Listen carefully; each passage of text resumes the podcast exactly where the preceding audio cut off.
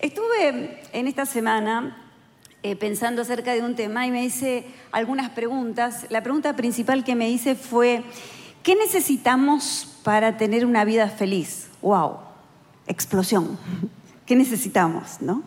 E inmediatamente en mi cabeza empezaron a aparecer un montón de cosas, pero me di cuenta que por más que tuviera algunas de esas cosas o todas esas cosas, había algo que era primordial y principal, que sí o sí debe de estar, porque si no, lo que tengo no lo termino de disfrutar. ¿Y sabes qué no nos puede faltar? Paz. Porque podemos tener un montón de cosas, pero no las terminas de disfrutar porque necesitamos paz. Miren qué fácil sería si en la farmacia encontráramos pastillas para la paz. Vos vas y pedís, bueno, necesito comprimidos para la paz. Bueno, ¿cuántos quiere? 30 para todo el mes, uno para cada día. Pero ¿qué dosis quiere? Leve, moderada, fuerte, fuerte. Qué fácil sería, ¿no? ¿Cuántas veces buscamos y necesitamos la paz? Y uno dice, ay, pero por favor, necesito un poquito de paz, quiero paz. Dejen de gritar en esta casa, quédense inquietos, necesito paz. Muchos tardan en llegar a la casa porque no quieren encontrarse con problemas, anhelan paz. Y otros dicen, por favor, que no venga, que no venga, porque cuando viene todo se altera. Están las dos cosas, ¿no? De un lado y del otro. ¿Qué pasa que se ríen por ahí? Lo cierto es que a veces es como que se experimenta cierta contradicción, ¿no? Hay potencias que dicen usar la guerra para justamente traer paz. No me digan que yo les explique esto porque no sé cómo explicarlo, pero seguramente lo habrán escuchado. Estamos en guerra porque queremos traer paz. No sé cómo funciona, pero lo que sí estoy convencida es que todos necesitamos y de una u otra manera buscamos la paz. Algo de eso hay también o circula en el ámbito de las adicciones, cualquiera sea la adicción, algo de eso se está buscando a través de la adicción. Por ejemplo, el opio usado en el barrio parisino de Montmartre, eh, donde concurrían los mejores y los mayores artistas de la época, entre ellos Picasso, eh, se, usaba mucho y circulaba mucho el opio por ahí, y me llamó la atención porque se obtiene de una amapola. Miren el nombre de esta amapola. Adormidera. ¿Cómo que, no? ¿Qué sensación te da? Como que vas a estar un poco más tranquilo. Lo cierto es que en ese momento se relacionaba con la creatividad, pero no hay avances científicos que realmente avalen eso, sino hechos aislados. Y para que algo sea comprobado se tiene que estudiar científicamente y no hay ningún eh, avance científico en cuanto a esto, pero lo que sí es un hecho y es una realidad es que el opio produce brotes psicóticos. Hasta de tal manera que Picasso dejó de consumirlo cuando varios de sus amigos se suicidaron. Claro, porque quizás miraron la ventana y dijeron, puedo volar, y se tiraron porque esos son ataques psicóticos bajo esta influencia del opio. Y así podemos nombrar otro tipo de adicciones. El alcohol es una sustancia psicoactiva. Seguramente todos en alguna oportunidad vimos algún familiar o algún amigo que era muy tímido, pero que en algún momento con unas copas de más se animó, se subió a la mesa, cantó, eh, habló, dio un discurso y uno dijo, ¿de dónde salió este? ¿Qué le pasó? Claro, tenía ese, ese empuje que da el alcohol y lo pudo hacer, pero también está demostrado que el consumo de alcohol produce cambios en la personalidad, produce depresión, un volcán de emociones, emociones que van y que vienen. Esto cuando se eh, digamos, eh, se sigue en el tiempo y también produce eh, daño en los órganos. Puedo hablar de muchas adicciones, pero detrás de las adicciones lo que uno está buscando es algo de paz, algo que me calme, la marihuana. Hay una droga, que es una de las últimas, que se llaman drogas inteligentes, su nombre es nootrópicos, y miren del griego lo que significa, cambiadores de mente.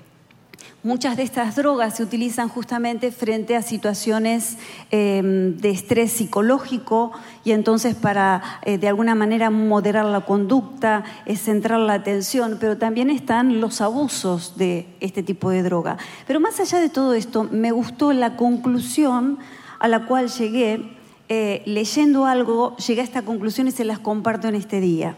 Estos mejoradores cognitivos son un signo de los tiempos modernos en que hay que rendir al máximo todo el tiempo.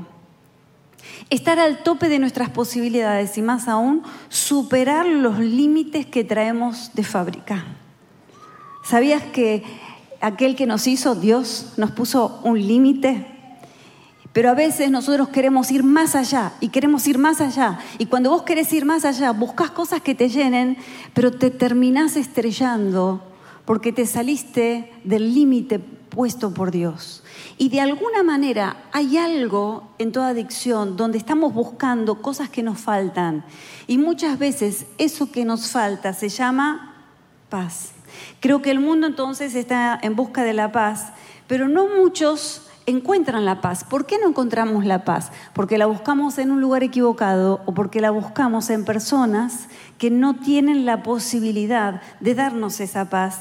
Y por eso yo quiero decirte en esta tarde que la verdadera paz tiene un nombre y la verdadera paz se llama Jesús.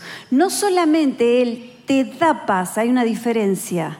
No solamente te provee de paz, sino que Él en persona, Él es paz. Y cuando Él habita dentro tuyo, vos encontrás esa paz que durante tanto, pero tanto tiempo estuviste buscando. Damos un aplauso al Señor.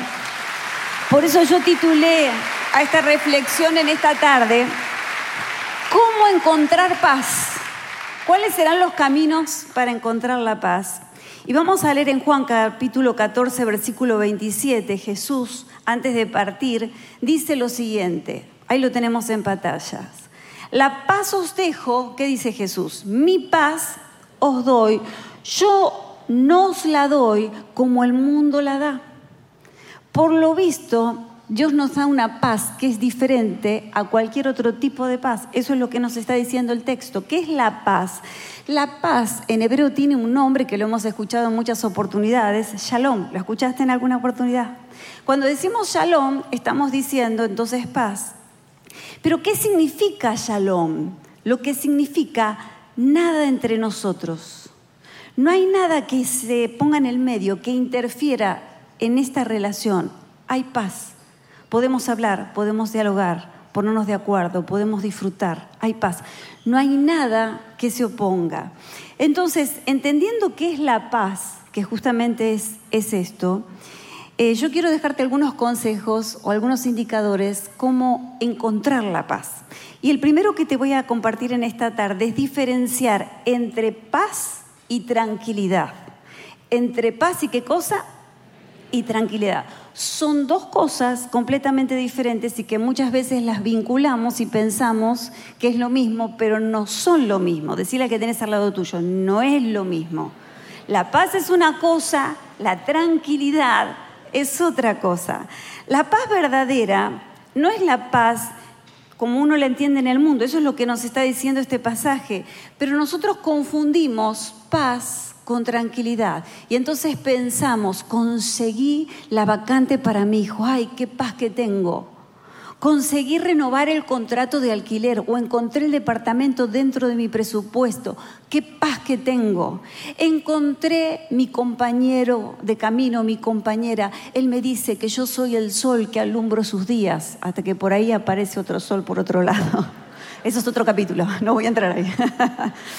Y uno dice, ay, pero qué paz, tengo una paz tan inmensa, tengo trabajo, tengo paz.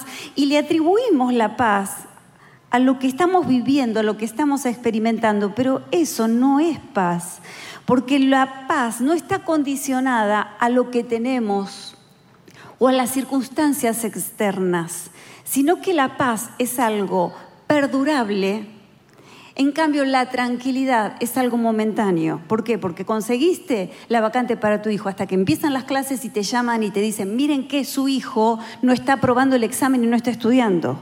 O te llaman y te dicen, miren que su hijo está teniendo problemas de conducta con otros chicos, o le está haciendo bullying a alguien, o alguien le hace bullying a él. Y ahí entonces se te vuela la tranquilidad inmediatamente. Y es como que la, que la tranquilidad se acorta. En cambio, la paz es algo duradero. ¿Cómo es la paz? Duradero, es algo que permanece, la tranquilidad es pasajera. Miren, hace más, acaba la cuenta, hace más de 50 años yo llegué a una reunión más o menos como esta. Digo más o menos porque era diferente, era un lugar muy pequeño, pero se celebraba y se hablaba acerca de Jesús. Yo no entendía nada de lo que estaba pasando ahí, pero sí llegué muy mal, con muchos problemas. En mi casa había muchos problemas. No recuerdo qué predicaron, cuál fue el texto, no recuerdo qué cantaron, porque también cantaron, había guitarra, en ese tiempo había pandereta, había una pandereta, la recuerdo. Pero lo que yo sí recuerdo es que ese día yo entré de una manera y salí de la otra. Yo entré con un mundo dado vuelta dentro mío con mucha confusión, con mucha tristeza, pero yo encontré, cuando salí de ese lugar, me encontré diferente, tenía paz. ¿Qué tenía? Paz. Pero llegué a mi casa y ¿sabes qué pasó? Mi casa estaba igual, las cosas no habían cambiado, pero la paz seguía estando dentro mío.